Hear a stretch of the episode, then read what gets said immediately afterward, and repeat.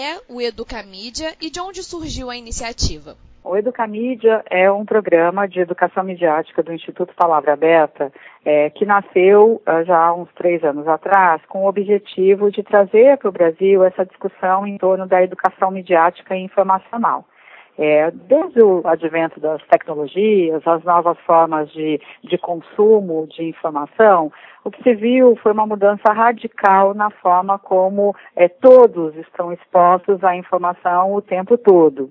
É, e aí surgiu, então, já é, há alguns anos, principalmente na Europa e nos Estados Unidos, o debate sobre a importância de você educar a criança é, e o adolescente para consumir corretamente as informações, sejam informações vindas do mundo digital, no qual todos estamos expostos, ou qualquer tipo de informação. Então, por conta disso, nós, do Palavra Aberta, começamos a buscar é, é, trazer esse tema para o Brasil é, de forma a, a criar ferramentas é, para que o aluno, é, crianças, adolescentes, a partir é, do ensino fundamental 2, possa desenvolver habilidades de consumo e produção de conteúdo. Ou seja, é, o, o, a criança ela passou a ser, além de consumir a informação que está exposta é, a todo tempo, ela passou também a ser um produtor de conteúdo. Né? Hoje eu, brinco que todos nós somos produtores de conteúdo. Não está mais é, preso ou, ou, restrito aos veículos de comunicação, às mídias é, tradicionais, ditas tradicionais que tínhamos. Né? Hoje todos produzimos conteúdo. Então, dentro desse contexto, o Palavra Aberta, que é uma entidade sem fins lucrativos que defende a liberdade de expressão, é, viu a necessidade de abordar esse tema como forma de garantir é, ao cidadão o livre acesso à informação e também a, a ensiná-lo a utilizar essa, é, esse novo modo de comunicação de forma responsável, ética, propiciando assim é, um pleno exercício da liberdade de expressão. E aí, para isso, quais atividades estão previstas para serem desenvolvidas dentro do projeto, tanto com jovens quanto também com professores, né, que também é um foco de vocês?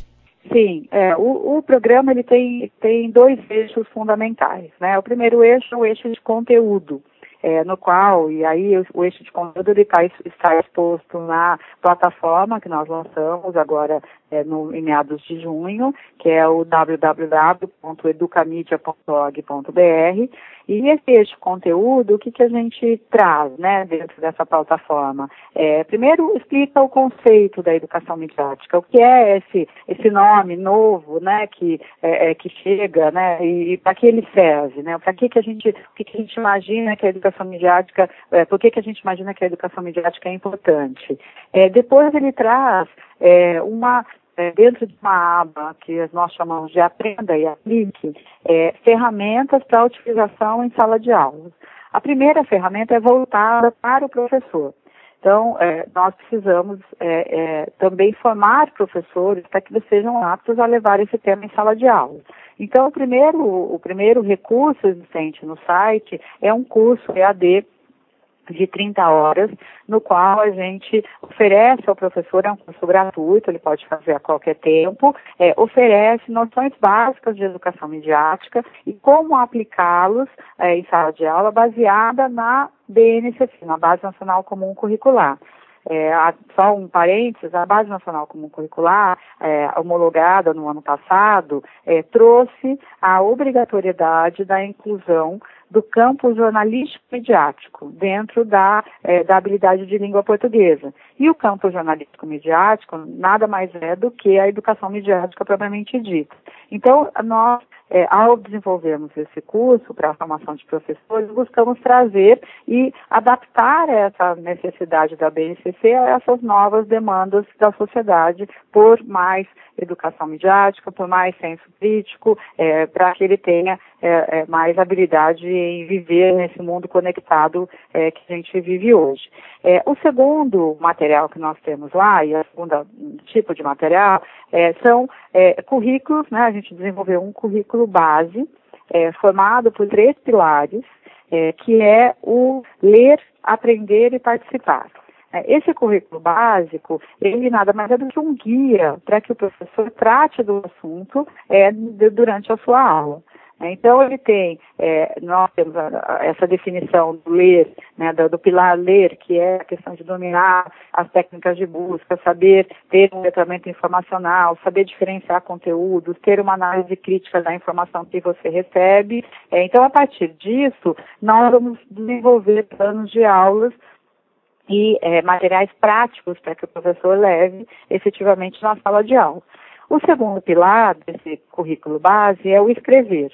Então, como, como eu disse anteriormente, a partir do momento em que nós, houve a fusão de papéis entre produtor e consumidor de informação, é preciso que o aluno, que a criança, o jovem, aprenda é, é, o que significa essa produção o que é produzir mídia, o que é produzir conteúdo a partir das ferramentas existentes. Então, o segundo pilar, ele tem muito essa questão da autoexpressão, da autoexpressão, da fluência digital, do como produzir, né, dentro dessa, dessa linha hoje da educação maker, né, de você poder produzir seus próprios materiais e, e assim por diante. E o terceiro pilar, é, eu reputo que é um dos mais importantes hoje, que é a questão da cidadania, que é o participar é saber como participar desse mundo digital, dessa nova é, é, é, ágora, né, que é a praça pública que se tornou a internet, com ética e responsabilidade. E com isso, sabendo também atuar como um cidadão pleno, competente para o, o, o esse mundo conectado, conectado que a gente vive. Então, esse, esse currículo é básico, ele tem esses três eixos e, como disse anteriormente, o que nós vamos ter é, a partir de agosto é o eixo ler, então, vários materiais é, que nós já, tanto materiais de terceiros como, como materiais é, elaborados por nós mesmos, é, é pelo Palavra Aberta, para oferecer para o professor esse, esse material rápido e prático para que ele use no seu dia a dia. Então, é, o terceiro material que a gente tem também já tem um pouco essa, essa estrutura de, de você utilizar é um material pedagógico, que é um kit de cards no qual a gente tem é, termos, é, características de cada termo, então, por exemplo, o que é jornalismo, o que é jornalismo é, de cidadão, o que é influências, né? E com perguntas disparadoras no verso, para que o professor possa exercitar esses três pilares do ler, aprender, ler, escrever e participar. Então, isso já tem lá um material pedagógico. E temos materiais de terceiros. Então, por exemplo, a BBC News Brasil desenvolveu é, um curso para é, jovens é, para que ele saiba identificar conteúdos com isso consiga combater desinformação. É, o, Palavra o Palavra Beta fez no ano passado, em parceria com a nova escola, é, um guia informativo de combate à desinformação no período eleitoral, que também já tem planos de aulas, tem é, é materiais que o professor pode é, baixar e já utilizar é, no, na, nas, suas, nas suas disciplinas. Então, assim, o nosso objetivo nesse eixo conteúdo é fornecer subsídios, materiais, ferramentas para que o professor possa utilizar em sala de aula. O segundo eixo do projeto é o eixo engajamento, que aí vem a parte da formação propriamente dita dos professores. Nós vamos desenvolver cinco grandes eventos de formação de professores, no qual nós queremos formar formadores para levar a educação midiática para todo o território nacional. Então, esses eventos eles começam agora em agosto e o nosso objetivo é, em dois anos de programa, atingir é, 5 mil professores em todo o Brasil. Então, é um projeto bastante ousado que tem no professor uma figura fundamental, um parceiro fundamental para que a educação midiática efetivamente chegue é, na, na sala de aula. E dentro do eixo engajamento também tem, é, nós vamos desenvolver materiais é, para as famílias para que a família entenda, para que a sociedade entenda a importância da educação midiática para os dias atuais. Então, esses materiais serão vídeos, é, serão webséries, é, materiais que, que façam com que a gente entenda e saiba que tudo que a gente faz hoje no dia a dia exige uma, é, que, que sejamos todos educados midiaticamente. Nesse contexto, Patrícia, quais são os desafios que as novas mídias e tecnologias trouxeram para a comunicação e para o acesso à informação? A gente tem desafios, mas a gente tem grandes, grandes conquistas, né? As novas tecnologias permitiram um acesso é, à informação, um acesso todo tipo de conteúdo de uma forma muito ampla, democrática, plural, é, onde você consegue, por exemplo, é, visitar um museu no, no, na Europa, na sala da sua casa, é, você consegue acessar uma informação de uma biblioteca é, que estava é, é, guardada lá, sete chaves, que você precisava viajar até ela, você consegue acessar digitalmente, você consegue ter acesso a informações de interesse público, por exemplo, via lei de acesso à informação, via os portais de transparência que foram fundamentais e são fundamentais é, para que o cidadão possa exercer é, é, de fato a sua cidadania. Mas trouxe também desafios. Então, os desafios que nós encontramos hoje é o excesso de informação é, um excesso de informação sem a devida curadoria, sem o devido é, edição propriamente dita feita, né, por aqueles que curavam a informação para a gente. Então, antes você tinha um, é, um veículo de comunicação formalmente estabelecido, que tinha um editor responsável, que é, separava a informação por ordem, por hierarquia de importância, e hoje você tem tudo isso misturado muitas vezes na tela, na palma da sua mão, na tela de um dispositivo móvel, de um smartphone. Essa, é, é, é, essa falta de curadoria fez com que você abrisse espaço, por exemplo, para a entrada de conteúdo não tão de qualidade abriu espaço também para que você tivesse, é, fosse atingido é, por muitas notícias falsas, a tal da desinformação. Então, o que é necessário hoje é que é, a gente não, não é, queira fechar, não feche os olhos para todas essas qualidades e esses avanços que a tecnologia nos trouxe, mas aprenda a utilizar melhor essas ferramentas em prol do bem comum. Então, o que a gente quer é que, a partir do momento que o, o, o, cidadão possa aprender a diferenciar conteúdos, a saber o que é opinião, o que é fato, o que é uma análise jornalística, o que é uma matéria, o que é um post patrocinado, o que é, uma, uma, é, é um post de um influencer que está lá endossando um material, ele possa interpretar e tomar as suas próprias conclusões. O que a gente quer é dar ao cidadão é, autonomia para que ele possa decidir por ele, por ele mesmo, sem a necessidade de uma tutela mais forte ou de uma restrição a esse livre fluxo de informação que a gente que é tão caro para a nossa democracia. Uma das questões abordadas pelo projeto é em relação ao consumo consciente, né? De que forma, é, o que mudou na forma de consumir e como a gente pode fazer de uma forma mais responsável? O fato de nós é, a partir do momento de que recebemos, é, até sem a gente buscar, né, muitas vezes a, a, a, informação pula na tela do nosso celular, né, sem a gente pedir via um grupo de WhatsApp ou via uma, um feed de, é, de Facebook ou até mesmo aqueles alertas né, que vêm dos veículos que a gente é, coloca. Então, é, é, outro dia foi engraçado, estava assistindo o jogo de futebol feminino na, da seleção brasileira na, na sala da minha casa com a minha filha e imediatamente na hora que o juiz apitou o final, a minha filha recebeu um alerta é, é, de um veículo de comunicação dizendo seleção brasileira é eliminada da Copa do Mundo.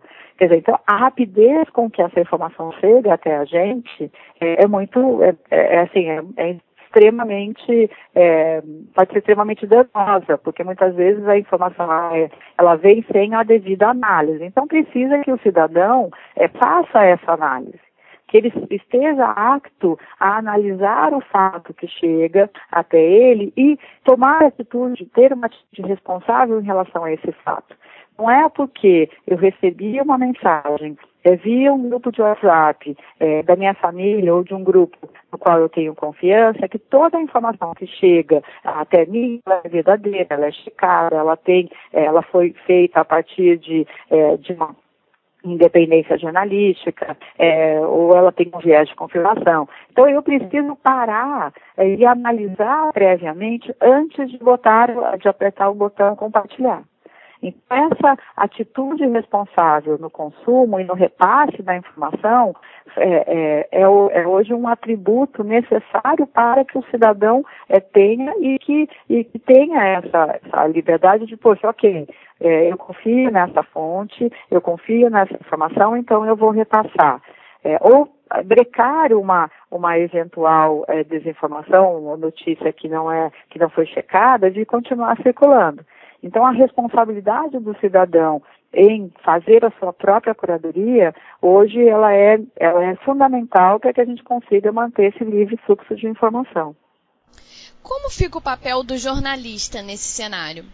Olha, o jornalista tem um papel fundamental, porque o jornalista tem primeiro, né, uma, é, um rigor, né, tem que seguir um rigor ético, um rigor é, daquilo que o jornalista aprende muitas vezes na, na, na faculdade, é, de checagem da informação, de verificar, é, é, a, confiar na fonte, de ver o outro lado, de ter uma atitude plural em relação àquela, àquela informação. Então, o, o, o jornalista hoje ele tem um papel que é de trazer à tona é, a revelar né, os pontos que são é, é, importantíssimos para a, a, o, o, fluxo de, de informação.